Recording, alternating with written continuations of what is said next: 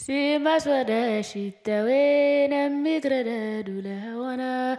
أمي كردا دولا وانا استراني بلي سدو سنة تراني بلي سدو سنة وايد مراسلاني وايد مراسلاني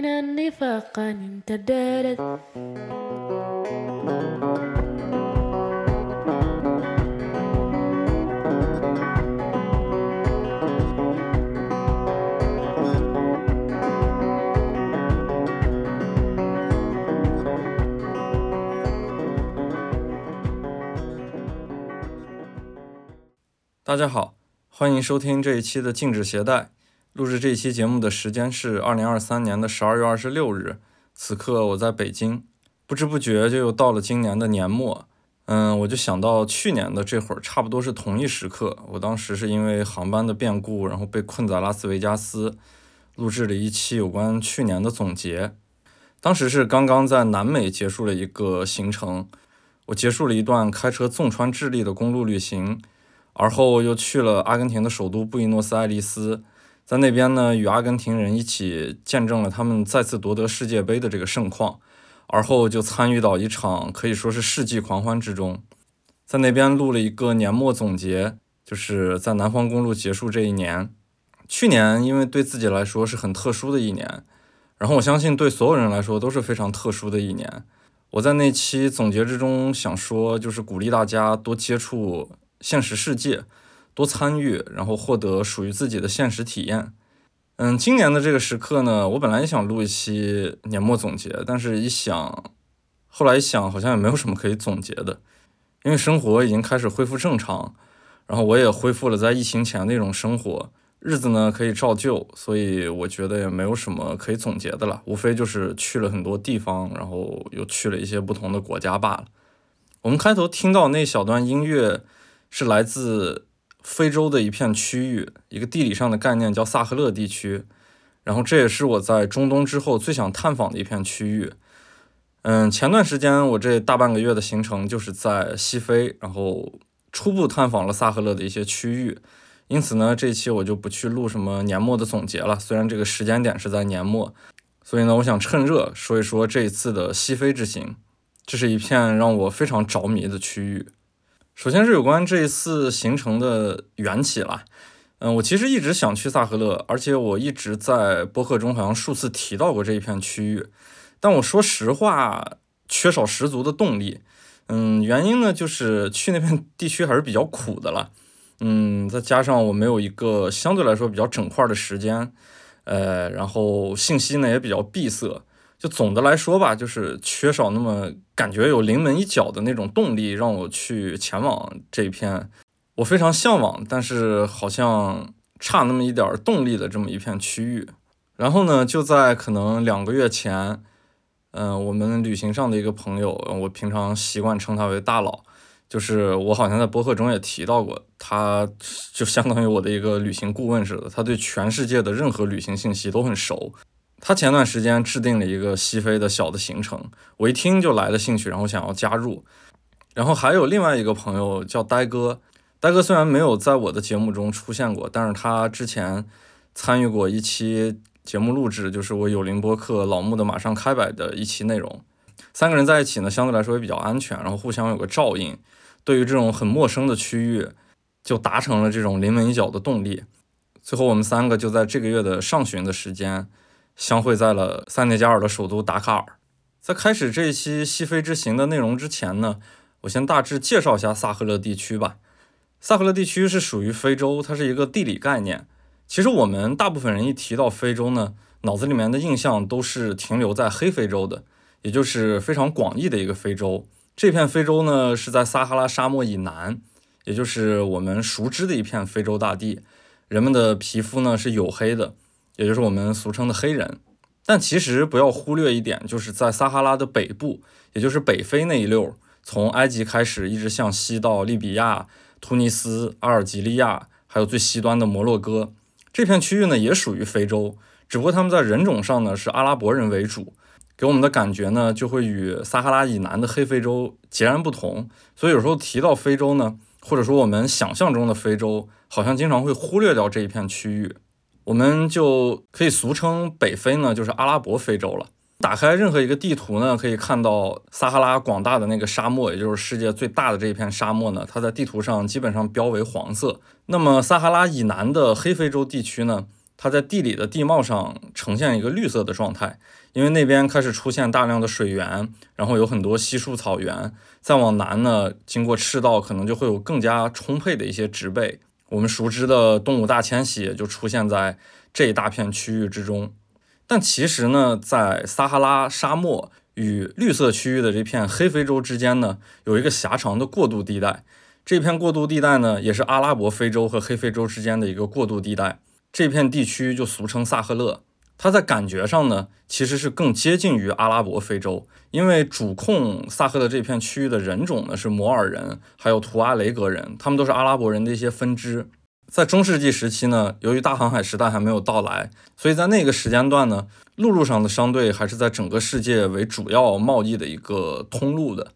虽然广袤的撒哈拉沙漠感觉是挡在人类面前的一道天堑吧，如此巨大，然后又如此绝望，但其实，在撒哈拉沙漠腹地之中呢，还是有很多小的绿洲的，尤其是撒哈拉沙漠南缘的这一片区域，它的绿洲数量呢也会非常的多。因此呢，整个南部非洲的一些货物会集结在撒哈拉以南的这一片狭长的绿洲地带进行整备，然后呢，就是通过摩尔人和图阿雷格人这些阿拉伯人的分支，他们组织的骆驼商队，纵穿那个撒哈拉的沙漠，纵穿了撒哈拉的沙漠之后，到达北非的阿拉伯地区，然后在那边就可以装船跨过地中海，或者通过陆路的方式从土耳其那边进入欧洲。因此，这一片地区虽然看起来非常的贫瘠，但其实留下非常多古商队的遗址。就即使在现在，仍然有非常多著名的小的那些古代遗迹的城镇散落在这整一片区域。但是这一片区域到了现在这个时代呢，就成为了一个世界上真正非常非常混乱的区域。由于它在两大人种之间的衔接地带，然后呢，生存环境又特别的恶劣。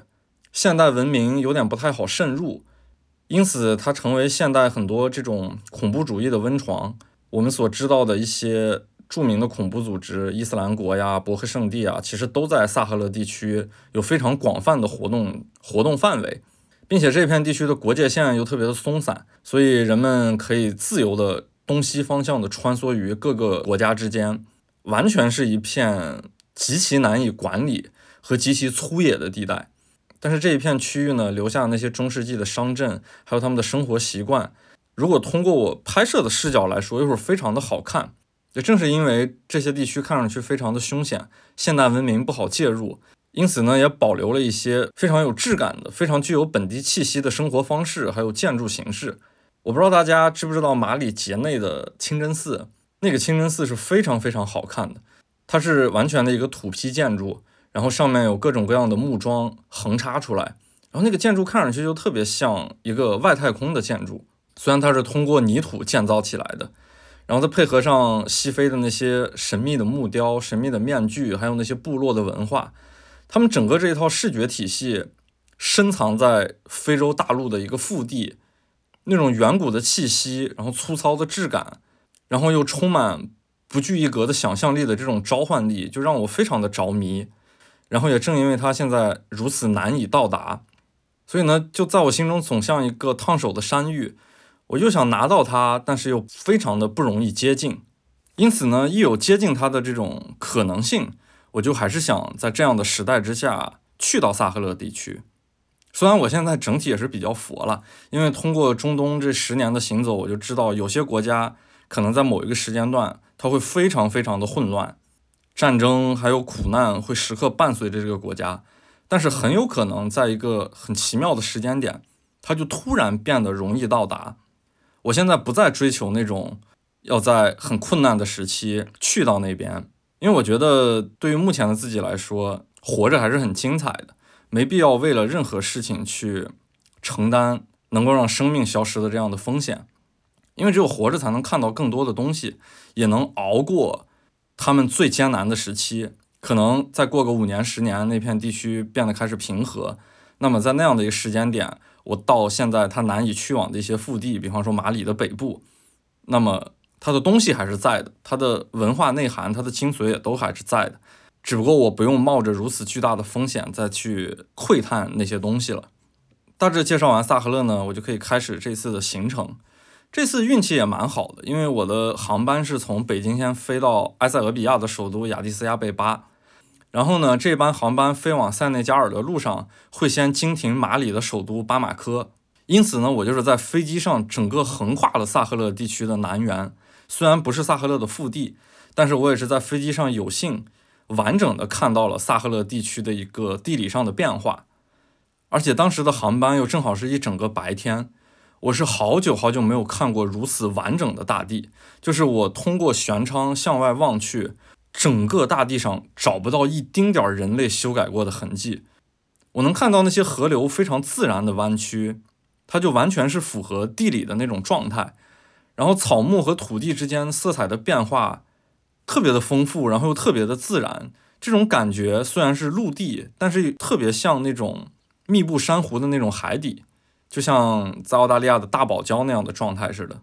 它有特别多细碎的细节，从植被变换到土地。从宏观的视角上来看，那种状态真的特别像在海底看到的珊瑚礁，只不过在色彩上是完全不一样的。然而，这么片广大的区域，我们在看地图的时候，能够看到特别多生硬而又笔直的国界线。真实的情况是在地理上完全分不出来这儿和那儿有什么不同。我感觉只有低俗的殖民者才会将大地用这样的直线的方式去分开，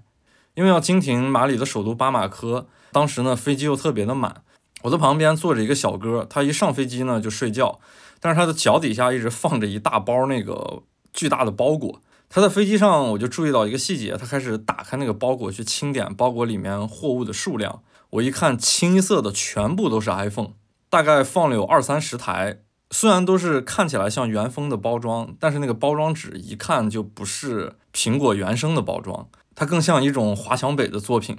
那个小哥看到我也在用 iPhone，然后他就问我 iPhone 的型号，然后就简单的又聊了几句。他们的 iPhone 其实都是在迪拜买的，然后通过转机的方式回到马里去贩卖。我就说他带着这么多台手机，然后看起来包装也没有拆过。那些海关竟然就没有将这些手机全部扣下来，说明这样一条他们通过。飞机的方式从迪拜贩卖手机到马里，对于他们自己来说是一个很成熟的路线了。而且我没有想象过，为什么在马里地区如此的缺 iPhone，或者说是 iPhone 可以卖的这么好哦，并且他们的 iPhone 并不是最新的十五系列，而是十三系列。就这是一个很奇妙的一个小细节。最后到了马里首都巴马科的时候，飞机上同样带着这样行李的人可能有十来个，他们全部拿着一大兜 iPhone 都下了飞机。在飞机正接近巴马科的时候呢，我就看到那个整个城市，说白了就特别像一个棚户区。它跟我去过的东非的那些首都是截然不同的。像亚的斯亚贝巴、像内罗毕这些城市，其实看起来它真的是还像一个城市。但是我没想到西非的马里如此巨大的一个国家，它的首都巴马科就是如此的随意，而且甚至于整个城市铺装路面都非常的少，因为这一片地区是属于撒哈拉以南的。它的整个土地颜色是红土地，我就能看到那些松散的建筑物之间，完全都是被这样红土地的道路铺满的，车辆也没有几辆。但是整个城市呢，看起来也并不小。落地马里，我还是非常激动的。虽然这只是马里南部的首都巴马科，并且我也没有办法入境，但是整个萨赫勒地区最精华的东西，其实就是在马里的北部，也就是现在最难以到达的城市廷巴克图，还有杰内这样的区域。整个廷巴克图是被伊斯兰国包围起来的，只有市里边才是政府军控制的一片区域，因此到达那边是非常非常困难的。就在我落地马里的时候，我看到简中信息上有一个人去到了马里的北部，也就是廷巴克图那边有一个特殊的音乐节，在严森的保卫之下可以进到廷巴克图。就我我相信这样的经历会让很多人热血澎湃，但是对于我自己来说，我并不想去到这样的廷巴克图。因为它对我的自由度来说太小了，我没有办法很自然的参与到本地的一些生活之中，然后拍摄很多我需要的照片。因为我出行的主要目的还是以拍摄为主。如果只是去到那个地方，然后什么都不做，我靠眼睛观察，对于我自己来说还是太遗憾了。所以我在等一个更好的时机再去到马里的北部。但话说回来，能这样倾听一下马里，我还是非常的激动的。因为在体感上来说，我已经初步触及了马里这个国家。飞机只停留了不到一个小时，然后就继续起飞，去到了整个非洲大陆的最西端，也就是整个亚非欧大陆最西端的城市达喀尔。既然来到了达喀尔，那么就先从整个亚非欧大陆的最西端说起。虽然亚洲、欧洲和非洲看起来像三个大陆，但其实它们之间完全是陆路相连的。因此呢，非洲的最西端，也就是整个亚非欧大陆的最西端了。我们抽了一个傍晚的时间，去到了整个非洲的最西端。去了以后，完全是让我震惊的，因为找了半天都没有找到一个所谓的我认为的景点儿，那是完全一个破败和废弃的所谓的地理位置吧。走着那种基本上被拆除了的残破的房屋形成的那种简单的道路，走到了一小块特别简单的海滩，然后上面布满垃圾，海浪很无助地拍向那些散落的石块。远处还有一个被拆除了、废弃了的酒店，可能在过去的时候，这个非洲大陆的最西端还是可以吸引一些游客的。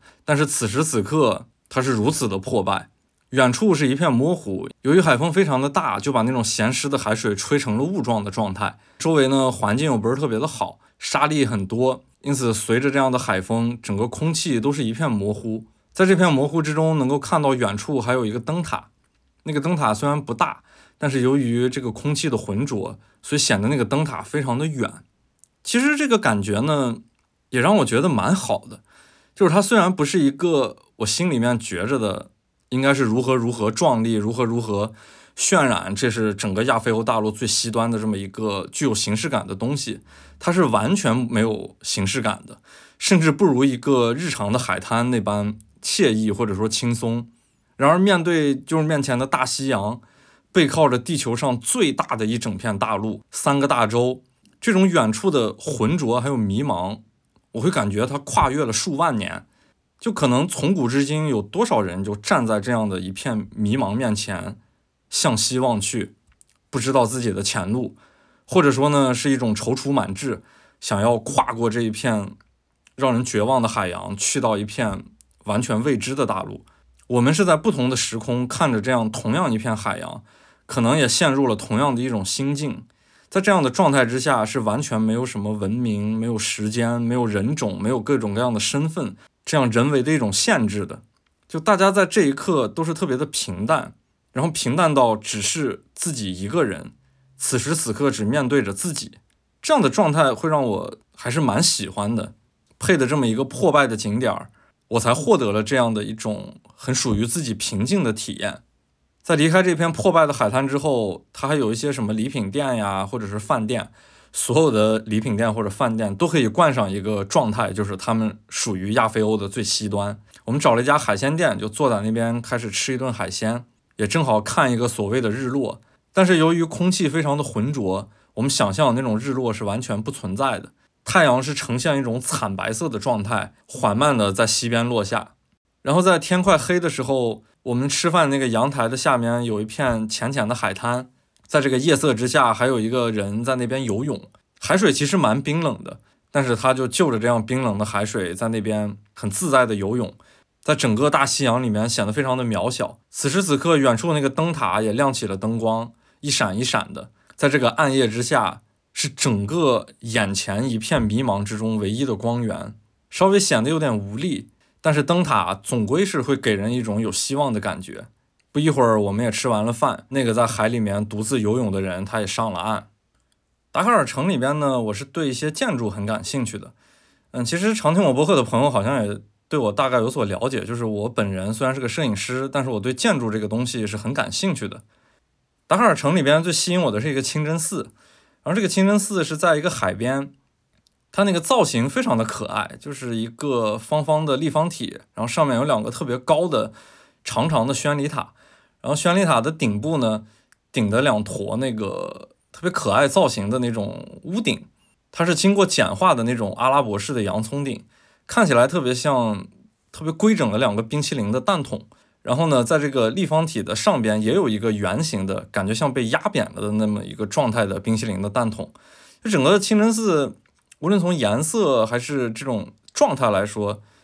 你都觉得它不应该出现在这片区域，但是呢，它就这样恰如其分的出现在了这个海边，稍微显得有点突兀，但是它这个可爱的造型呢，又让你不得不去喜欢它。这其实也是散布在整个非洲的一种建筑形式，也就是非洲现代的粗野主义建筑。我只要去到非洲不同的国家，看到这样现代的粗野主义建筑，那么我可能就会去收集一个。这个收集就是去参观，然后去拍摄它。在肯尼亚也有，但是肯尼亚内罗毕的那几个楼呢，它周围的环境有点乱，所有的角度或者说是状态都不如达喀尔海边这个清真寺那么明确、那么直接，而且没有被周围的环境所影响。因此，我就去了两次这个清真寺。因为第一次路过这个清真寺的时候是下午，太阳是在它的背面，是一个逆光的状态，就是从我的拍摄角度来看，它是特别不好看的。但是第一次看到它，我还是非常的兴奋。所以又过了一天的早晨呢，我就自己打车又独自前往这个清真寺。因为在上午的时候，它可以变成一个顺光的状态，可以看得出我对这个清真寺是如此的喜爱。然后在上午的时候，这个清真寺的周围，也就是那片海边呢，有很多人在锻炼身体。有关整个塞内加尔人们喜欢锻炼身体这事儿，我到后边还会提到。在这里呢，我就不展开讲述，因为想说的还是这个清真寺本身。除了这个清真寺之外呢，达喀尔的一个山头上面还有一个巨大的纪念碑。这个纪念碑的造型是一男一女，然后手里面还抱着一个小孩儿，他们非常高耸的矗立在这个山峰的山顶。虽然这个山峰不是很大了。但是在整个达喀尔呢，只要是空气没有那么浑浊的状况下，应该是都能看到这个纪念碑的。但是达喀尔的空气就正如我之前所说，它是一个非常模糊的状态，因此只有在靠近这个纪念碑的时候，才能在一种迷雾状态之下，朦朦胧胧的看到这个纪念碑的样子。然后由于它特别的巨大，会给你一种非常强烈的压迫感。这个纪念碑其实很有意思了，它是非洲复兴纪念碑。代表了整个非洲的一个所谓的复兴状态，但其实我了解的非洲呢，看起来是一个整体，但其实它的整个状态还是四分五裂的。它的东部、北部、西部还有南部都是非常鲜明的几个大的区域。然而，代表整个非洲复兴的一个纪念碑建立在西非，然后西非呢又不是所谓最强大的一个国家尼日利亚里面，多多少少是能代表一些塞内加尔本地的野心的，它并不能代表可能整个非洲的一个状态。然后这个纪念碑很有意思的一点就是，它是朝鲜人建筑的。朝鲜人在建立这种大型纪念碑上有非常丰富的经验，然后有专门的这么一个施工队儿，就是可以被全世界邀请。然后朝鲜呢也能通过这样的方式去赚取一定的外汇。因此呢，塞内加尔就邀请了当时朝鲜的这个纪念碑的建筑队来到这边，建立了这个巨大的非洲复兴纪念碑。这个纪念碑更有意思的地方是可以上去，就可以坐电梯到达它的顶部。它的顶部是在那个男性的帽子里面，就是它的造型是一个小的那种穆斯林喜欢戴的那种帽子。在那个帽子里面呢，会有一圈环绕的玻璃，也能俯瞰整个达喀尔的市区。这个状态就很像在自由女神像的那个皇冠里面，不过那个帽子里面非常的狭窄，站那么几个人之后，就会把这里面堵得水泄不通。然后这个纪念碑还有一个很有意思的特点，就是它的那个女性状态雕刻的有点过于性感，因为它那个特别健硕、具有线条感的大腿就暴露在外面。但是呢，塞内加尔又是一个穆斯林的国家，因此呢，这个纪念碑虽然如此壮丽的矗立在达喀尔的这么一个小的山包之上，但是呢，却被很多人予以诟病。嗯，作为我们这个东方人的角度来想呢，这个纪念碑又是朝鲜的一个建筑队去。实施建设的，就这么一个综合起来的状态，给人的感觉还是挺魔幻的。在达喀尔的东南角呢，有一个小岛，这个小岛就暂且称它为奴隶岛吧，因为在岛上有一座黑奴的博物馆。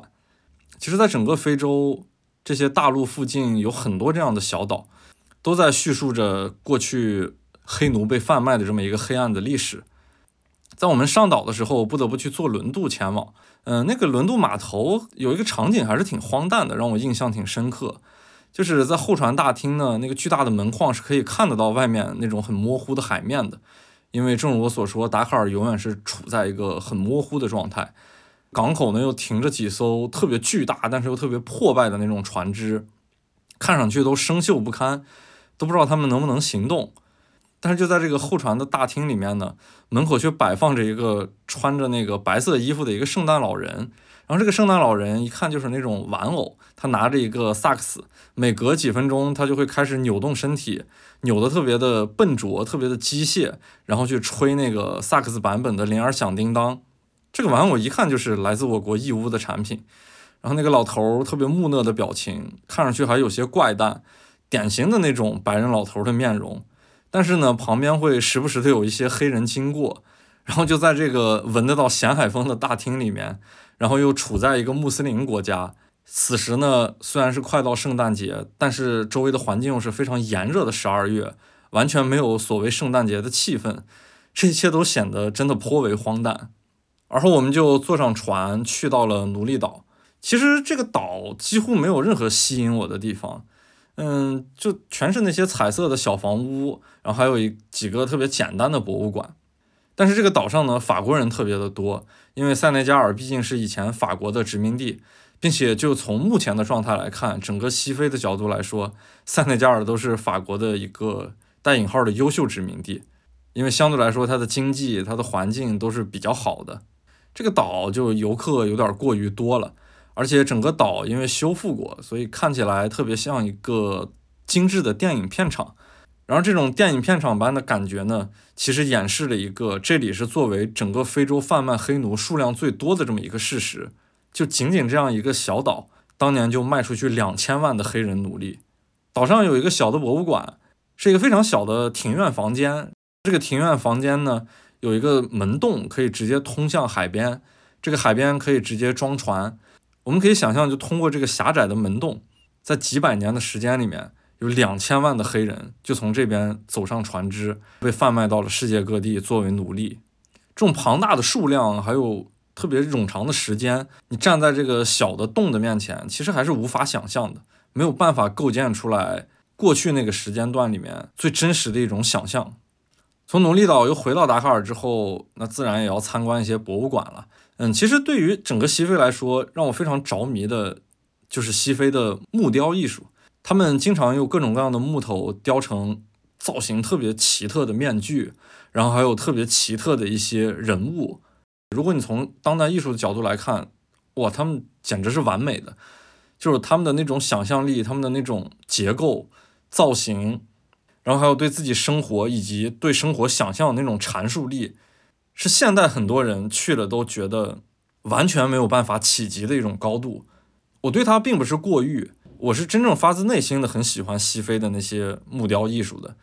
但是我不得不承认一件事实，就是如果想欣赏这些木雕艺术，它是需要一定的审美门槛的，并不是所有人看到那些东西都会觉得很喜欢，然后觉得他们代表了某些在那样的环境之下特别超前的一种想象力，还有一种超前的审美感。其实举一个最简单的例子，就是我们看到进入立体主义之后的毕加索，他画的很多东西都是跟西非这些木雕在质感上非常契合的。也有学术评论就说，毕加索其实是剽窃西非的这些东西的啦。无论他是否是剽窃与否，这些东西都没有一个所谓的定论的。这些东西也无法阻止他成为那个时代之下最伟大的艺术家。但是当我们真正看到西非的这些艺术品之后，不得不联想到。毕加索在接触完西非的这些艺术之后，他一定是为自己打开了一扇大门。他的创作风格在那一刻就发生了质变，然后也促使他成为在那个时代之下最为伟大的艺术家之一。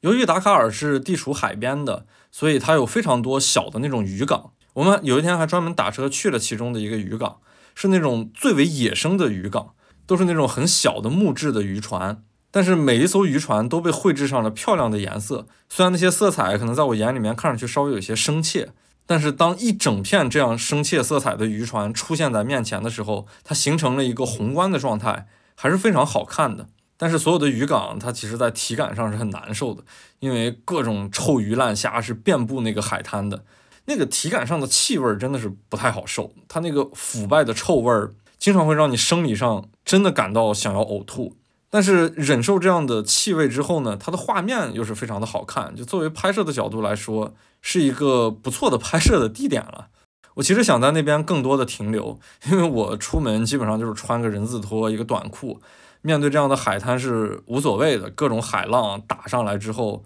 也不会对我造成什么实质性的影响。但是我的两个小伙伴，他们都穿着那个户外的鞋，然后长裤和袜子。结果一个浪过来，他们没有注意到，就把他们的那个鞋呀、什么衣服整个就打湿了。因此我不得不陪他们俩回去更换衣服，稍微有一些遗憾，但总的来说还好了。因为这样的渔港，在我之后走的这些路上面，基本上每个城市都有。而且呢，刚到达喀尔的前几天，我拍摄的强度还是比较大的，就是我整个人。进入拍摄状态还是比较紧绷的，正好呢，趁着这个机会也回屋子里面，难得的去休息休息，让自己稍微放松一下节奏。在回去的路上，我在一个经常路过的立交桥上就看到一个小广告，那个小广告画着一个大巴车，特别笨拙的那种手绘的状态。有时候就不得不感叹，在这样的这种第三世界呢，信息的获取其实是非常原始的一个状态。我看到那个广告，就是再过一天我们要做的那个大巴车那个公司的广告。然后这个大巴车是整个塞内加尔最优秀的一个大巴车公司，它的服务流程具有很高的一种标准，就是它高到那种你觉得在非洲，在周围这样的环境之下，好像不太配拥有那样的标准。它完全是跟你在欧美坐大巴车体感上没有任何的差别。车上会送水，然后你的行李会加上行李签儿，很安全的给你放在。车的下部的那个行李箱，而不是很混乱的堆在车顶上。然后这么好的一个运营公司，获取它这个信息最直接的方式，就是在我们每天都会经过的一个非常混乱的立交桥的下面。所以，其实，在很多第三世界的国家，网络并不是获取信息的最好的选择。只有融入当地，注意观察，有些时候才能获得这种意料之外的特别优秀的信息。我们过往的一些生活经验，其实在这些国家。有些时候是不奏效的，这也是世界立体感的一种表现方式。整个世界没有那么的扁平，它不是一成不变的。我之前多次提到达喀尔的一种模糊感，这个城市仿佛永远充满着一种混沌，是一座我永远看不清模样的城市。我在有天夜晚打车回房间的路上，还写下了一小段文字，因为我们经过了一个立交桥，我觉得达喀尔所有的那种我认为的混沌。就会在这一个立交桥表现的淋漓尽致，这是一种达喀尔式的混沌，就车辆会横七竖八的堵在路上，路旁呢有那种很宽的不长草的绿化带，各种人们就忙着自己的各种各样的事情，在黑暗处呢有一个人摆着一张小的桌子，然后这个桌子上面放着几个热水桶，里面装满了咖啡，那些堵在路上的司机呢随便吹一嘴口哨，这个咖啡摊的小贩就会端着一杯咖啡过来。与此同时呢，几个身着华丽、穿着那种本地彩色衣服的妇女就站在一个公交站旁等公交车。这个公交车一看就是外国援建的，它那个站房与周围的环境显得格格不入，是那种玻璃的构造，然后亮着一些明晃晃的灯光。地上呢，有些时候会有一些杂草，连同地面那些东一块西一块的水渍、油渍就混杂在一起，使得地面看上去特别的斑驳。有一些年轻人是喜欢穿着那种文化衫，然后戴着各种各样的首饰，然后也有一些传统的人会穿着长衫，戴着穆斯林的小帽，头顶上是一座高架路，跨过那个有点分不清方向的一个环岛，因为这个环岛上面堵满了车，在环岛上呢，松散的坐着一些无所事事的人，他们都倚靠在原本用来装饰的那种很杂乱的大的石块之上，路旁呢有新建的住宅楼，也有非常老式的住宅楼。他们一起簇拥着，形成所谓的一种城市景观。这个城市几乎看不到任何一栋楼是一模一样的。我感觉他们的样貌都是来自于建筑工人自我的一个任意发挥的结果。海风带来的沙雾与汽车的尾气混杂在一起，摩托车走过会留下一阵黑色的浓烟，还有一串响亮的声音。有人会在这样杂乱的马路上挥汗跑步，然后不断的在车流和人流中左窜右窜。然后还有一些人呢，会在环岛的空地中跟着音乐一起按着律动去跳健身操。然后这所有的一切都发生在这么小的一个环岛的路口之内。此时呢，我注意到路旁的野地里面有一个青年正在用木棍拨拉着他眼前的那个火堆，火光就在他的脸上跳跃。他的这个形象呢，与周围那些各路人马形成了一种距离感。我其实更注意到的是火光的颜色。我从没有见过火堆的颜色不是暖色，而是发出那种特别耀眼的紫色。但是那种鲜亮的泛着荧光的紫色呢，在整个这个混沌的夜晚里面显得是颇为耀眼的。我眼前的这一片杂乱的景象，它其实一点都不美，然后一点都没有秩序感。初来乍到，身处其中，甚至会觉得有些慌乱。但这一切，我就是特别喜欢，就那种粗野的、特别露骨的质感，是真正吸引我的。就这种生活是不经过任何修饰的，它就这么如此露骨的出现在我眼前的这片混沌之中，一种非常直接的展现。也正是这样的直接，它带来了那种非常强烈的真实感，让任何所谓的一种精致或者所谓的一种修饰。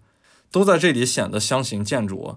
我其实无数次在这样的地方被这样的场景吸引。我有时候真的非常感谢这样的场景的出现，就他们才让这个世界变得不是那么的单一，是他们才真正撑起了这个世界复杂的某种维度。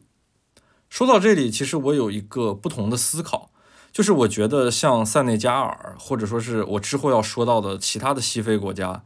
还有广大的第三世界的很多国家。这些国家是需要一定门槛的国家，这个门槛并不是难在所谓的签证，也不难在所谓的路途，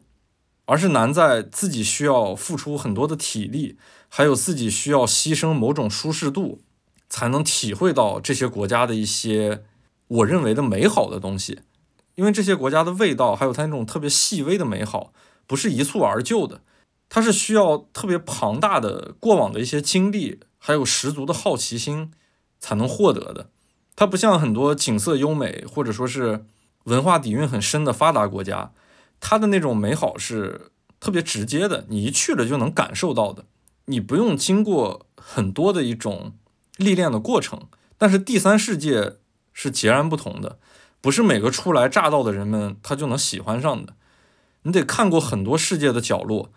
对各种各样的多元文化产生了浓厚的兴趣，并且有了自己的一种基础感受，你才会对这样一个看起来破破烂烂或者说是毫无起色的国家产生兴趣。我们前几天经常去的一个中餐馆，在塞内加尔的这些中餐馆，大多数都是中国南方的一些省份的人过去开的嘛。然后里边有一个温州小伙子看着我拿的相机，就特别好奇的来问说：“你是来这边旅游的吗？”呃，我当然会给出肯定的答案，是的，我来这边旅游。然后他们可能会附加一个问题，就是说你是来拍抖音的吗？然后你是走哪个平台的？因为现在可能各种各样的这种所谓的旅游博主或者说是网红会去到这些第三世界的国家去猎奇一些东西。然后我们当然也是给出否定答案，我们就是来这边旅旅游，没有什么别的目的，也不会去拍那些东西。然后这个时候呢，他就说塞内加尔没有什么好玩的。这其实是大多数第三世界生活的中国人的一个最直接的表述。很多做生意的中国人去到那些第三世界的国家呢，对他们生活的那个国家都会有相同的评价，就是这些地方没有什么好玩的。他们的生活圈子也不是特别的大，他们的生活范围当然也不是特别的大，跟本地的联系大多也出于生意之上。嗯，至于本地的文化或者是本地的一些过往，大多数在这边做生意的中国人是没有兴趣所了解的。但是我自己呢，结合自己过往的很多经历，我是着实喜欢这一切的那种质感的。哎呀，前面说了这么多，才说完一个城市，后面还有很多城市，还有一个国家呢，我得加快点步伐。我们几乎一路都是通过陆路的方式从南到北串起了西非的一个行程。接下来就是塞内加尔的第二个城市圣路易斯。之前我不是说嘛，街头那个小广告看到的一个大巴公司。然后就通过那个大巴公司坐车去圣路易斯，就让我特别意外的事情是，沿途有非常多的猴面包树。我从没想过这片地方有这么多猴面包树，简直看了个够。就是它的造型虽然不像马达加斯加的那样如此出名吧，但是整个看起来还是挺可爱的，有非常多。更可爱的东西呢，就是沿途出现的很多小村庄，他们的那些房屋看上去越来越小，然后越来越简陋。好像都是从地里面长出来似的，能够看得出来人们是很精心的去装饰它的，但是在那种能力和材料都比较有限的情况下呢，把那些建筑物反而弄成了特别笨拙和可爱的一种状态，特别粗糙的那种白色水泥墙，然后还有特别简单的一些造型，最后就是一些不着边际的细碎结构，这一切反正在我看来都真的太可爱了。在经过一个小村庄的时候呢。我特别感叹于他们如此会运用斑点这么一个元素去装饰他们那些简简易建筑的外立面。其实这些所谓的斑点就是很细小的那种黑白瓷砖，或者是其他对比颜色的那种瓷砖，铺出来之后就非常的好看。然后有的房屋索性就压根儿没有瓷砖，它直接用油漆来画那些斑点，就在我看来这简直是天才之作。然后圣路易斯这个城市呢也并不大，嗯，在我看来也没有太多的意思了。比较鲜明的特点就是它有两个岛，嗯，一个岛呢是真正的一个岛。另一个岛是一个特别狭长的半岛，其实就是海面堆积出来的一个沙洲，很长的从北到南延伸到了那个海里边。那个独立的小岛呢，充满了那种法式殖民的风情。然后在那个岛上面呢，也确实住着很多法国人。嗯，那个岛看上去就跟之前去的那个奴隶岛差不多了，就有点像电影片场的感觉。那个街道呢，非常的狭窄，但是特别的空旷，因为这个岛上面没有太多的原住民，那些原住民全被赶去了。旁边的那个沙洲，或者说是靠近大陆的那一侧，所以呢，由于没有多少人，它那些精致的彩色小房屋呢，显得就多少有一些落寞。我们暂且叫那个沙洲叫居民岛吧。那个岛其实更为的狭长，但是呢，跟殖民岛是完全截然不同的风格。那个居民岛就特别的杂乱，人们在街头就从事一切正常的日常活动，来来往往，热闹无章。我们在那个街上走的时候，小孩子就特别喜欢跟在后面喊叫。走在这样特别破旧的街头上呢，才是那种你印象中对于非洲的一种想象。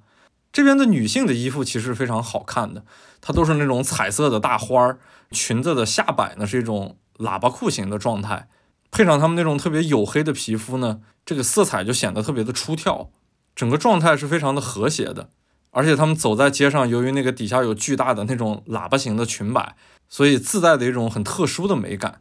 但是在这边有一个小细节让我觉得还是蛮不好的，就我们经过一片居民区的时候，那些人看到我们是中国人嘛，然后对着我们就喊“星星”，是特别标准的中文的“星星”。这个事情很明显就是之前有中国人在这边来喊他们“星星”，这就完全是对这些黑人的一种蔑称。此时此刻呢，由于那些人也不懂得这是什么意思，但是可能条件反射似的看到中国人，就把中国人教给他们的这句话回馈给了我们这几个中国人。这种感受是特别不好的。在傍晚的时候，我们就又来到了沙洲，也就是生活岛的那一边。那边的西边就完全是茫茫的那个大西洋了。然后有一个颇为壮观的场景就出现在了此时此刻。那个海滩绵延几公里，整个海滩上全部都是踢球的小孩儿。因为更远处呢会变得比较模糊，然后人们就若隐若现的出现在那个海浪还有沙洲相结合的地方。看上去是有些壮观的，就在我眼里，这又是一种人类奇伟。但是由于呢，这个东西看上去太本土化了，它就不像在麦加所有人围着天房转经的时候那般更有显著意义的所谓的人类奇伟，在这边好像显得稍微有些不足为奇。但是说真的，我看到这些还是觉得这是一个非常壮观的人类景象。那个沙滩上面布满了各种垃圾，还有羊粪。就连死掉的什么海龟、各种鱼类都有。就是在这样一个粗略的生活环境之下，在非洲大陆的西边，一个特别破败的海滩上面，有如此多的人在进行同样的一种运动。他就这样特别眼睁睁的、毫不避讳的出现在了我的面前。我甚至于不知道该怎么去形容他们。这些所有在海滩上踢球的小孩，包括之前在达喀尔看到的街头各种各样不断在锻炼身体的人们。他们锻炼身体的背后，其实都是在争取的一个机会，就是靠踢足球来改变命运。因为我们知道塞内加尔的足球在整个非洲还是比较厉害的，至少是前三名的这么一个状态。但是我从没想到，进入他们这个国家之后，基本上所有的年轻的男性都会参与到这个运动之中，去等待这么一个难得的改变命运的机会。这个事情就总能把我之前去过的南美洲联系起来。我觉得南美洲。也有很多人会参与到足球这项运动之中，但是由于南美洲和欧洲的关系更近，虽然地理位置上遥远，但是由于殖民时间更长，所以在那个体系上面来说会更加的接近，他们就能通过自己的努力，真正不会被埋没。就像梅西这样的球员就能够出来，然后成为世界顶尖的球员。但是在塞内加尔、非洲这样的地方，你看到如此壮观的景象之后。就这样的成功率有多低，然后有多么的艰难，但是所有人在面对自己比较拖沓的这种生活的状态之下，好像这样的方式，这样强烈的竞争环境之下，反而成了他们更具有盼头的一种可能性了。在圣路易斯还有一个小细节，就是有一天晚上，因为我们看到街头有很多卖西瓜的摊儿，就买了一个大西瓜，但是回了那个订的民宿里面，发现没有切西瓜的刀，于是就打算到隔壁去借一把。嗯，但是由于语言不通，我们跟隔壁邻居比划了半天。在比划的过程中呢，有一个街头抱着两个法棍的小女孩，她就也参与了进来，主动帮助我们去跟当地的邻居去借这把刀。所以在她的帮助之下，很方便的借到了一把切西瓜的刀。我们为了表示感激，就切了好几瓣西瓜，又给这个小女孩，然后又给对面的邻居。结果就在还刀的时候，之前那个小女孩一改她那个很热心的样子，转而就变得特别轻佻的，一直在跟我们说 money money。把我们之前对她那种特别好的信任，完全就在那一瞬间消失殆尽了。但是在经历很小的这样的一个事情之后呢，我觉得这一切的结果，就我们早已没有办法去窥探这到底是谁的错了。在离开圣路易斯之后，我们就以陆路的方式通过口岸去到了塞内加尔北部的国家毛里塔尼亚。其实对这个国家我是完全陌生的。嗯，我之前有一个摄影师朋友去毛里塔尼亚拍摄过中国的渔业，就是在那边有很多捕鱼的中国的船在那边进行修整，这是我对他唯一的印象。塞内加尔这个国家，至少达喀尔这个城市还是比较出名的嘛，就最不济达喀尔拉力赛，大部分人都是听说过的，这是世界上最著名的拉力赛。但是真的毛里塔尼亚，我是毫无概念的。然后毛里塔尼亚和塞内加尔这两个国家中间相隔的地理界限就是塞内加尔河。但是我从没想过，仅仅是一河之隔，在风格上就截然不同。一进入毛里塔尼亚之后，那个萨赫勒地区的腹地感就特别直接的来到了我的面前。从地貌和那个周围的环境上来说，与南部的塞内加尔在心理上就已经产生了巨大的不同。这边看上去就更加的荒原，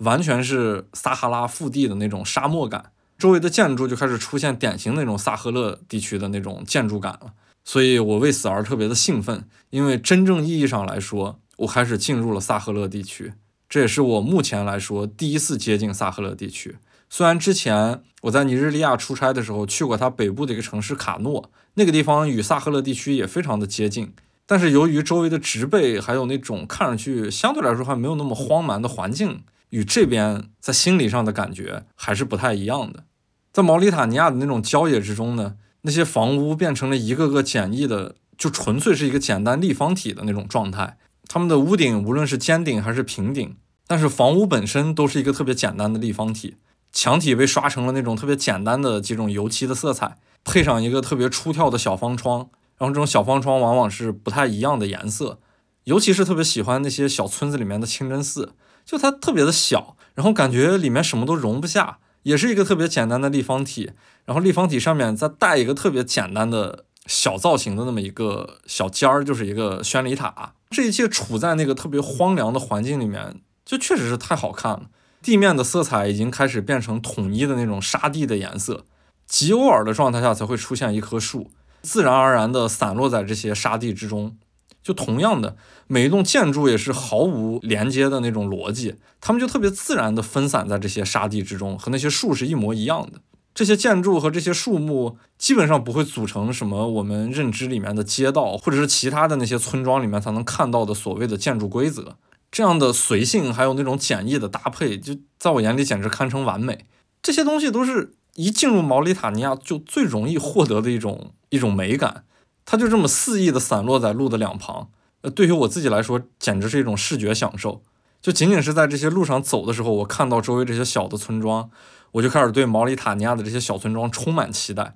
我感觉我能好好的去拍一些东西。这些小村庄其实就又透露出来那种沙漠里的某种智慧，用最简单的材料进行最简单的搭配，拼接出那种最好看的简易建筑。那些建筑材料看上去特别的沉稳，一点都不轻佻。特别配得上周围大地的那种色彩，我我估计大多数人可能对此毫无感觉，但是对于我自己来说，这一切真的美得不像话。在经过几小时之后，我们就到达了它的首都努瓦克肖特。一来到这个城市，感觉就很好，就是可能因为游客太少了，然后相对来说比较落后，也比较闭塞，所以宗教的束缚力还是比较强的。就在这边，我能明显感觉到一种治安非常的好，每个人也没有什么所谓的坑蒙拐骗，我们随便打个车，它的价格都是固定的，本地人和我们这些外国人是同样的价格。然后在努瓦克肖特，我看到一个现象就特别的明显，就是在这边呢，抽烟的人的比例明显变高了。我也在街上问过了一包烟多少钱，他们都抽那个红红盒的万宝路，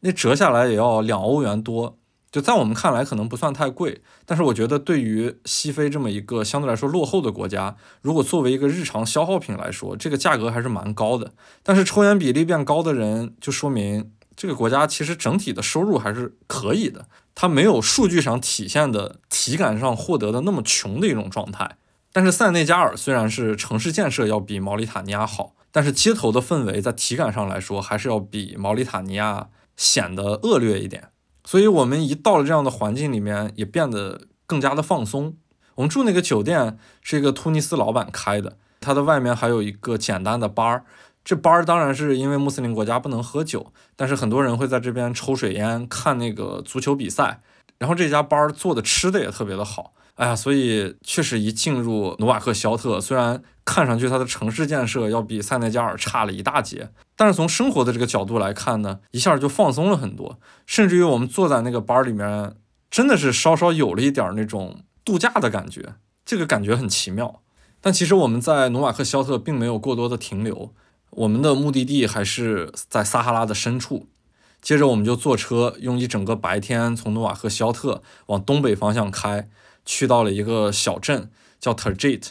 哎呀，那个小车坐的真的是非常的难受了，因为就是一个很小的面包车，它一排座位要坐四个人，然后人们坐在里面特别的挤。由于坐的时间太长，所以那个屁股就特别的难受。哎呀，坐到后面真的快要崩溃了。而且路上的景色也比较重复，因为我们进入了那个撒哈拉沙漠的腹地。啊，终于就在那个崩溃的边缘的时候，在一处检查站停下了车。啊，周围那个很混沌的环境里面，因为虽然进到了远离海边的地方，但是由于撒哈拉腹地稍微一起风，空气中还是那种混沌和浑浊。然后我就看到周围全是那种高耸的巨大的山体，那种山体都呈现一种锥体金字塔的状态，周围好几座这样巨大的锥体将我们包裹在中间，人和车都显得特别的渺小。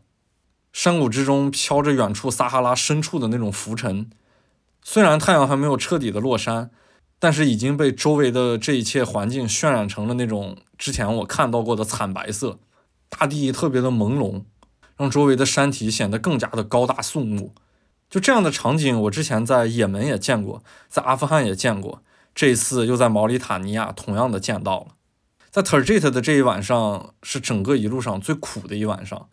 我们是睡在沙漠深处的帐篷里，只有一个最简单的垫子。然后晚上每个人发一个毛毯，就这样在那个帐篷里面凑合的度过一晚。这样的环境是远离现代文明的，没有网络，甚至于没有电。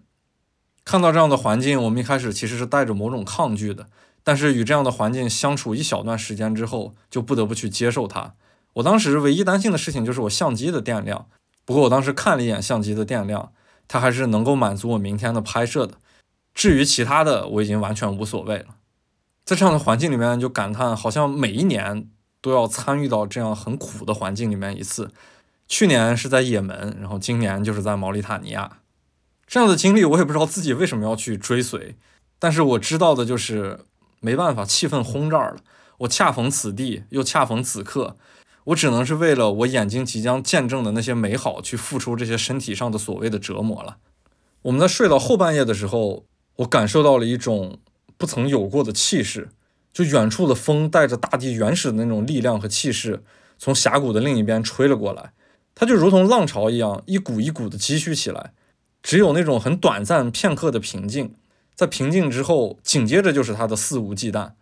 将这种沉默的大地用他的方式去推曳着。我们的帐篷被那个大风用力拍打着，然后发出自己的那种呐喊声。随之呢，大风也唤醒了睡在帐篷里面的我们。我们的帐篷感觉是毫无招架之力的，我几乎能感知到这个无形的风的形状，支撑我们帐篷的那个帆布，任由这个大风吹起波纹。几个支撑帐篷的木桩使劲儿的和这个帐篷的帆布在较劲。我们的门口是一个黄色的布帘儿，被风肆意的玩弄着。一会儿被风吹的突然鼓起一个大包，然后呢又瞬间被风推进了帐篷，像一个巨兽将它吸进了自己的腔体之内。我看的那个黄色的布帘儿就这样一直舞动着，它好像没有一点办法能够让自己平静下来。我们的帐篷周围有很多椰枣树，椰枣树的树叶相互拍打摩擦，发出的那个声音如同阵阵的海浪。由于被风吹醒了，然后我就打算钻出帐篷，我不得不用手稳住那一块毫无自我的黄色布帘，很艰难地钻出帐篷，光脚踩在那个冰冷的沙地上。站在那个沙地的一瞬间，大风就带着那个寒意穿透了我的身体，地表的细沙就如同流水似的，然后特别轻盈又快速地描绘出了那个风的形状。我稍微定了定，抬头看了一眼我所在的这个峡谷，那些高大的山体根本看不清肌理，被吹起的沙尘统一到了某一种特殊的意境之中。刚刚升起的太阳跟它落下的时候一样，同样发出那种惨白的光。周围的一切只有那些舞动的椰枣树的树叶，好像是在这个整个混沌世界中唯一可以称得上色彩的东西。除此之外，我眼前的色彩就是一整片遮天蔽日的那种具有末日感的灰黄色。这一切出现的如同不属于这个星球的场景，就这样硬生生地描绘着我过往不曾经历的一种现实。这一切都在提醒着我，我在撒哈拉沙漠的西部，我在萨赫勒地区的深处。直到天大亮的时候，大风仍然在肆意地吹着。我们顶着这样的大风，在草棚底下就着土吃了个早餐。而后呢，就沿着一小片密林，穿过那一片椰枣树，有一个小溪溯溪而上，终于站在了半山腰。没有那个椰枣树的庇护，我靠，整个大风就继续的肆意的吹向我们的身体。放眼望去，其实整个峡谷中仅有这一小片绿洲，滋养了这几户人家。在这种撒哈拉沙漠深处的腹地，你会感受到这种生命是带着某种坚韧感的。哎呀，渴的不行，喝口水。在吃了一夜苦之后，我们去到了一个具有古迹的小镇，叫新盖提。然后新盖提呢，有一个法国老太太开的酒店。啊，这个酒店太舒服了。那个法国老太太她嫁给了当地的一个摩尔人，然后这个摩尔人应该还蛮有地位的。她还去了离我们周围比较近的一个相对来说比较大的城市，叫阿塔，去见了当时毛里塔尼亚的总统。这个小酒店终于不再是帐篷，它是那种石头房屋了。老太太特别精心的布置了那个房间里面的花园，虽然啊条件也没有那么好了，呃，房间里面到处也都是沙尘，但是那个床品已经让我觉得非常的干净了。而且它有蚊帐，虽然蚊子很多，但是那个把蚊帐放下来之后，蚊子就咬不到我，感觉终于能睡两天好觉了。下午我们就在新盖提转了一圈，嗯，其实那些古迹。我是不为所动的，因为我觉得它修复的痕迹太重了。这个小镇就是典型的那种过去摩尔人商队的一些驻足的驿站，然后形成了一个不错的小城。但是呢，撒哈拉沙漠不断的那个沙化严重的状态下，把这个小城给淹没了。直到二零零四年吧，应该是法国的考古队才将它重新挖掘了出来。但是修复的痕迹有点重，就是看上去虽然还是那个古代的样子，嗯，不过还是觉得像个旅游景点儿。我其实更喜欢的反而是周围那些居民住的房子，因为那些房屋已经呈现出了真正萨赫勒地区的那种土坯房的状态。虽然不是最经典的地方，就不是像马里北部呀、布基纳法索或者尼日尔南部那些特别经典的萨赫勒腹地的那种建筑状态，但是我已经嗅到了萨赫勒腹地的那种味道。这种味道就已经体现出萨赫勒地区的那种建筑的可爱之处，特别的圆润，特别的笨拙。能够完全看得出那种手工的痕迹，然后这样的痕迹往往会带着人味儿，而且是最不可复制的一种痕迹。其实任何纺织品都很难透露出这份就是手工带来的笨拙感，这种笨拙感透露出的真实，其实是最能打动人的，或者说是能能够打动我自己的。然后在新盖提呢，有几处老的图书馆，其中有一处是对外开放的，里面藏着一些几百年的书。由于这边很干燥嘛，然后那些纸又是羊皮纸。所以那些虽然已经有几百年的书，但是都相对完整的保留了下来。只是有一些书被老鼠啃过，然后那些书往往都是跟阿拉伯的一些经典相关的，有一些是跟古兰经相关的，有一些是跟阿拉伯的数学相关的。我是特别着迷于那些阿拉伯手写体的书写，这种蚯蚓文真的看上去特别灵动。看管这个图书馆的管理员也是一个特别好的大叔，他的穿着打扮就是典型那种摩尔人的打扮。我后面还给他拍摄了一张肖像。即使白天外面的土再大，或者说是风沙再大，晚上回到那个法国老太太的酒店呢，可以洗一个这几天来说真正的热水澡了，就整个人就如同从那个沙地里面钻出来，重新回到大地复活了一样的状态，啊，那个感觉太好了。第二天呢，我们其实要打车去到更远的一个类似于新盖提的小镇，但是小伙伴们都太累了，而且我们要接下来的行程坐一段很苦的火车。就是毛里塔尼亚著名的那个铁矿火车，所以说呢，就休整一下吧，用这一天时间稍微歇一歇。我呢自己就拎着相机开始在这个新盖提的小镇随便溜达，因为这边虽然不大，但是有很多我喜欢那种萨赫勒的小房屋。当我拿着相机走出房门的时候，那一整天的风是非常的大的，就会让人感觉还是那种绝望的边缘小镇，它仿佛带着地球混沌初期时候的那种样貌。在那种风沙中若隐若现的，离我们的房屋不远处有一片篱笆围起的坟地，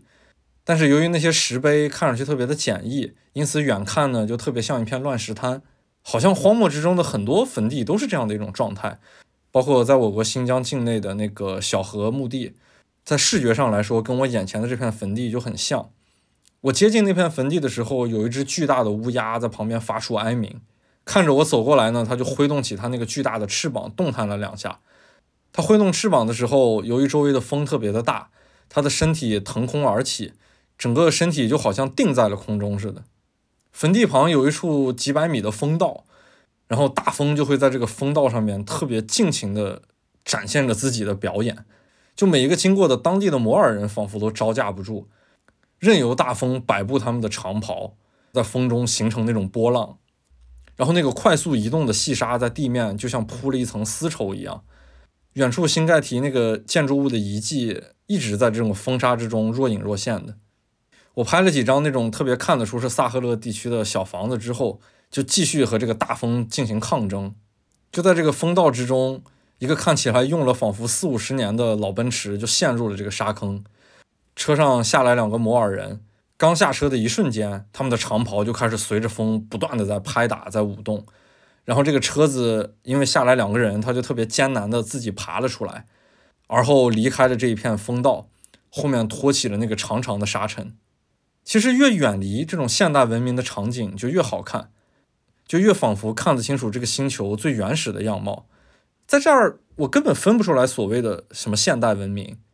我感觉在这种环境之下，现代文明只是物质的堆砌，然后让人感到所谓的舒服罢了。但是身处这些所谓的远古面前，我也体会到了视觉上和体验上的某种属于自己的舒服。在这个时刻，我其实可以抛弃那种所谓现代文明带来的物质堆砌的舒服的。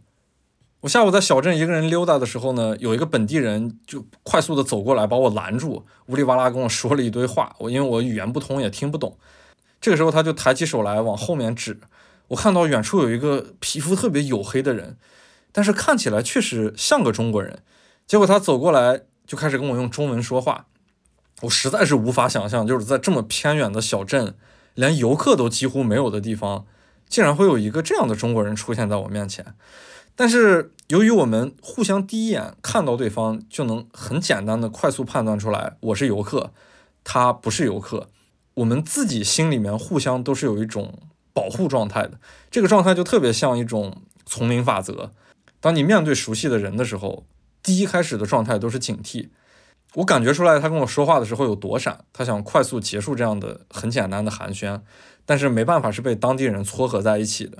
他说他是来这边做生意的，我其实真的无法想象，在如此偏远的一个小镇，也没有任何大量物质需求的这么情况下。他来这边贩卖电子产品，能获得什么东西？他为什么不在努瓦克肖特或者努瓦迪布这样沿海的大城市去做生意？然后他同样也不理解我们跑到如此偏远的地方进行旅游的人。所以在几句简单的说话之后，我们就分开了。这个状态确实挺好玩的，就是你在荒漠之中看到一个能够语言顺畅沟通的人，往往第一时间不太是打开自己。而是一种自我保护，在进行信息交换之后，要么是彻底将自己封闭，要么才能彻底将自己打开。在休整完一天之后，我们又包车到了那个旁边的相对来说比较大城市阿塔。在那边购买了一些东西，我买了当地的长袍、头巾还有毛毯，因为我们接下来要做一个很艰苦的事情，就是去坐毛里塔尼亚的铁矿列车。这个列车我不知道在网络上面是否出名，但是确实是毛里塔尼亚整个国内一个特别特殊的体验。毛里塔尼亚有个特别大的铁矿，基本上是这个国家收入的一个命脉，就在它东北部的一个城市祖埃拉特。由于这个铁矿呢在沙漠腹地，所以开采出来的铁矿呢不得不运向海边的一个城市叫努瓦迪布。到了这边，所有的铁矿卸下来，通过码头装船就可以运向世界各地了。所以，为了这样的运输需求呢，就从沙漠腹地的祖埃拉特修了一条七百多公里长的铁路，修到了海边的城市努瓦迪布。然后，这个火车有一个特点，就是从努瓦迪布，也就是从港口开向祖埃拉特的时候呢，往往都是空车。从祖埃拉特是满载矿石，它其实铁矿粉了，去往海边的城市努瓦迪布。因此呢，在最艰苦的一种状态之下。就是从祖埃拉特开始上车，一直沿着这个铁路走到海边的努瓦迪布。你可以想象一下，这是拉货的火车，所有的人都需要坐在那个装满铁矿粉的车厢里面。但是由于装了铁矿粉，所以人们相对来说就比较高。在火车行进的过程中，周围撒哈拉沙漠的风沙，还有你眼前的这个铁矿粉的这个粉尘，而且这些粉尘是带有磁性的。你一路都得承受这样风沙和铁矿的洗礼，要经过十几个小时漫长的这么一个旅程，才能到达海边的城市努瓦迪布。有一些西方的游客在这边坐这个火车，他会戴护目镜，然后用当地的长袍和头巾将自己裹得严严实实的，基本上是一个非常忍受的状态下坐这样的火车。然后相对来说更为轻松一点的状态呢，就是坐空车。如果想坐长途，就是从努瓦迪布一直坐到祖埃拉特。像我们其实是选择了一个，呃，在轻松状态下更为轻松的方式，也就是从它东北部的一个城市叫舒姆，从这边坐上火车，只经过大概四五个小时，到了它东北部的那个矿城祖埃拉特。第一，它是空车，不会有特别多的那个铁矿粉打在身上，虽然撒哈拉沙漠的沙子是没有办法避免的，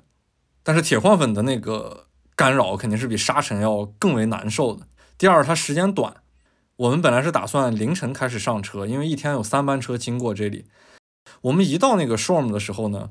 刚找了一个草棚子的单间，打算休整一下，充会儿电，凌晨去坐火车走。嗯，这个时候就打算出去去逛一下，结果刚出那个旅馆，就看到一列铁矿石列车过来了，于是下定决心，就当即坐这个空车就去祖埃拉特。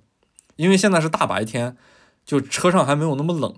沙漠地区的温差特别的大，即使白天的时候身上感到很温暖，但是到了深夜，尤其是有风的时候，你整个人是极其难受的。于是我们就赶紧就飞奔向那辆火车，因为那个火车只在这边停可能十到十五分钟，得抓紧时间上车啊！我们三个气喘吁吁的把自己所有的行李往车上一扔，然后就钻到了那个空车厢里面。站在那个半截高的车厢里面，看着舒姆这座小城，特别的兴奋，因为马上就要开始这一段旅程了。我们已经是在尽可能的情况下选择了一个既能体验它，但是又没有那么痛苦的方式。因为我不能选择那么痛苦的方式，有一个非常直接的原因，就是我要拍照片。第一，不能是大晚上，因为大晚上没有办法拍摄；第二，就是如果铁矿粉特别多的情况下，对我的相机是一种毁灭性的打击。因此，综合考虑之下，我们就选择了一个，啊，算是最带引号的舒服的一种体验了吧。这个火车其实特别的长，嗯，有的人会为了渲染它，会说成它是全世界最长的铁矿列车，但其实没有那么夸张。全世界最长的这种货车是在澳大利亚，同样也是拉铁矿的。然后我所知的第二长的这种货运列车，其实是在中国。我们中国有条著名的铁路是大同到秦皇岛的，也就是大秦铁路。这条铁路经常有四万吨级的列车，四万吨级的列车就是有四百节车厢，每一节车厢大概是十米的样子。光这一列火车就有四公里。澳大利亚的那个火车可能全长得有六公里，然后这边的毛里塔尼亚的铁矿列车最长最长的时候也就两三公里。其实像我们坐的这一班列车，我感觉它也就一公里长多一点，也就一百多节车厢。嗯，但即使是一百多节车厢，也比普通的火车长很多了，在上面还是能感觉到整个这个火车长龙的一种震撼感。我们是坐在最后的几节车厢里面的，其实为的就是在火车的行进过程中，能够将整个火车一览无余。火车快要启动的时候呢，它要先蹬一下那个钩。火车蹬钩是一个技术动作，就该怎么形容呢？就是车头先往前开那么一点点，然后迅速停住，然后火车的车钩会特别紧凑的从头到尾这样松紧的拉一下，然后就能听到那种特别巨大的一个轰鸣声，因为那个火车特别的长嘛，就听起来就特别像那种喷气式发动机一样的轰鸣，从头到尾唰，然后到最后一节车厢哗嘡一声，这个的目的是为了检测那个中间有没有。断开车钩的地方，如果有断开车钩的地方，经过这么一个蹬钩呢，就能检查出来，这样就不会出现火车走了，然后前半截走了，留下后半截车厢在铁轨上这样的一种可以称之为事故的情况出现了吧？当我们站在那个车厢尾部，火车开始蹬钩的时候，就能感觉到一个巨大的力量从那个车的前面哗啦啦啦啦，一直到我们最后这节车厢，然后整个车厢开始剧烈的颤动，感觉整个大地也跟着一起在颤动啊，那个体感上还是特别震撼的。就虽然我们已经是选择了这个火车最不太能表现它艰苦状态那么一个那那那么一个情况了，但是火车发动的那一瞬间，我们确实还是兴奋的叫了起来。然后周围那些舒姆的当地居民看着我们，然后他们也经历过这些外国人在车上很兴奋的状态，就不断的向我们招手，那个感觉还是蛮好的。但其实呢，我还是想在舒姆多待那么几个小时的。当时还有阳光，我其实挺想拍一下这个小城的，因为这个小城显得就更为的野生，而且基本上没有任何游客，他们的那个生活状态还有建筑的状态是更为本土化的。但是为了坐这个火车嘛，就不得不跟舒姆这个小城说再见了。在开出去没多久，一个大大的转弯，然后我们就能够看到前面冗长的那个车体横卧在这样眼前的荒漠里面。然后这个转弯其实进入了一个很特殊的区域，就是在地理位置上真正进入了西撒哈拉人政那个控制区的一个国界线。西撒哈拉其实大部分面积实际控制是被摩洛哥控制的，但是有很多国家承认它是摩洛哥控制的，也有很多国家承认西撒哈拉是一个独立的个体。哎，总之这些政治上的事儿对于地界上的这种这种划定都是有不一样的角度和不一样的说辞的。但是无论如何，我们眼前经过的这短短的几公里，确实是实打实的进入了西撒哈拉的一个地界。其实，在这种蛮荒之地是没有真正的国界线可言的。我们跟着列车，很轻易的就驶过了被政治区域划定的这些所谓的国界线。这样的体验，我也不是第一次拥有。之前在伊拉克和叙利亚之间也经历过这样的体验。那些笔直又虚无的国界线，总在你面前显得特别没有意义。在火车走出去大概一个多小时的时候，周围就开始进入了真正的沙漠。我想象不出来就是什么是真正的地狱，但是我觉得我眼前的景象足以和地狱相提并论。巨大的那个风沙带着远处的沙尘，用力的就拍打在我们的身上。因为我们买了当地的长袍，那个长袍在风里面是根本不受任何束缚的。很多次那个长袍都是直接被风吹起来，把我的脸包裹得严严实实的。我的五官会迅速的被沙尘模糊，由于我们没有戴护目镜，我的眼睛是根本没有办法睁开的。但是在这一切我与风沙抗争的这个过程中呢，我还是极力要保证自己脆弱的相机尽可能少受风沙的摧残，而且在这个少受风沙摧残的状态之下呢，我还要尽量的拍一些照片。那个车厢大概就是达到我们头部的高度，我每次探出头看着车外，就感觉世界完全是处在一片混沌之中。远处的车头早已经消融在这一整片的模糊里边了，天际线也是同样的这种模糊的感受。而且在这一个环境之下呢，在这个火车车厢之中，除了拍摄照片，我好像找不到任何事情可以做。但是呢，我又特别心疼自己的相机，眼前的这个场景呢，它又是基本上没有什么变化的，就是不断的重复的这种地狱的感受。就除了拍照之外，我真的找不到任何可以忍耐这种极端环境的办法。就整个人在车上真的是一种忍耐，一种无助。我所知道的唯一的事情就是跟着火车继续向前走。至于其他的东西，我没有一点办法去顾及他们。就说真的，我们还在庆幸。如果想象一下，要是在深夜坐着那个拉满矿沙的那个列车，在暗夜里面前行，低温加上铁粉加上沙尘，暗夜前行，那就是真正的地狱。我们此刻只是接近地狱。我们有点高估自己的忍耐度了，所以当时还很庆幸选择了一个相对来说最舒服的方式体验毛里塔尼亚的这个火车。在傍晚的时候，太阳挂在西边，仍然是这几天非常常见的那种惨白的颜色。就整个太阳这个天体，除了那一点点惨白的光亮，好像完全没有存在的意义。挂在远处看，甚至有点瘆人。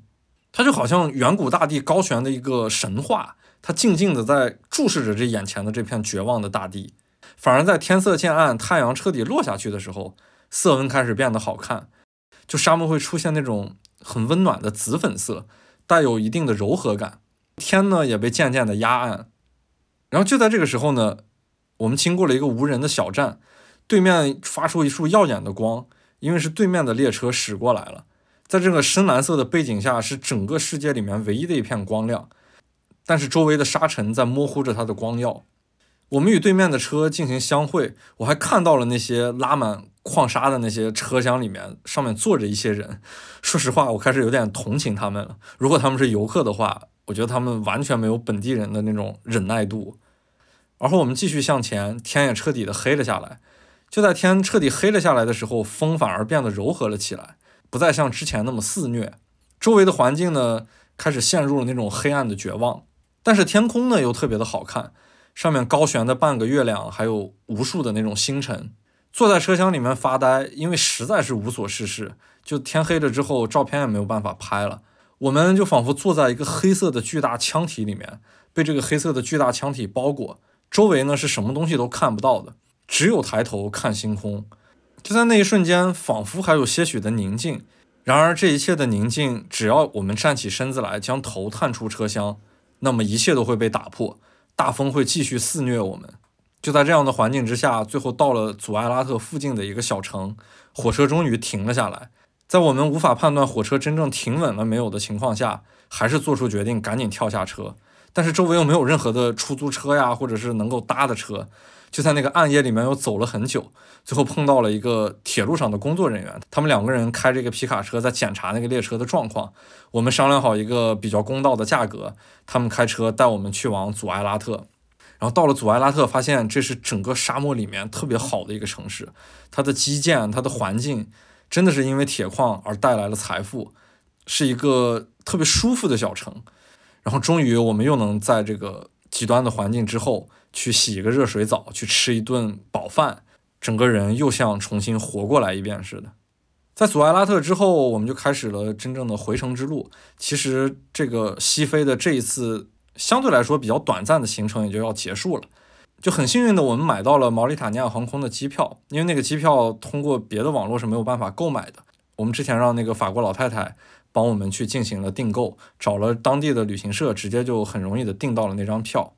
飞到了它西边的第二大城市努瓦迪布，在那边还吃了一顿中餐，因为那边有很多中国的渔船进行休整，所以有一些中国的超市，也有一些中国的饭店。休息了一夜之后，就开始陆路的方式去往北部的另一个国家，嗯，可以叫它西撒哈拉，也可以叫它摩洛哥。总之要看你站在什么样的立场去看待这一片有争议的区域。但是总而言之，这一片的实际控制是属于摩洛哥的，包括我们的入境章都是摩洛哥给盖的。啊，经历过毛里塔尼亚，一进入西撒哈拉就觉得我天哪，就像是进入了一个发达国家似的。尤其是到了达赫拉那个城市，周围的基建、周围的环境，它完全是一个城市的样貌了，就不像我们在毛里塔尼亚经过的每一座城市，它都有一种十足的部落感。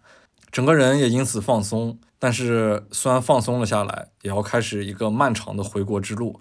总之，就是毛里塔尼亚是一个让我特殊意外的国家。我非常喜欢这里，然后它也让我初探到了萨赫勒地区的一些很不同的感受。嗯，在毛里塔尼亚的东南部还有很多很著名的小城。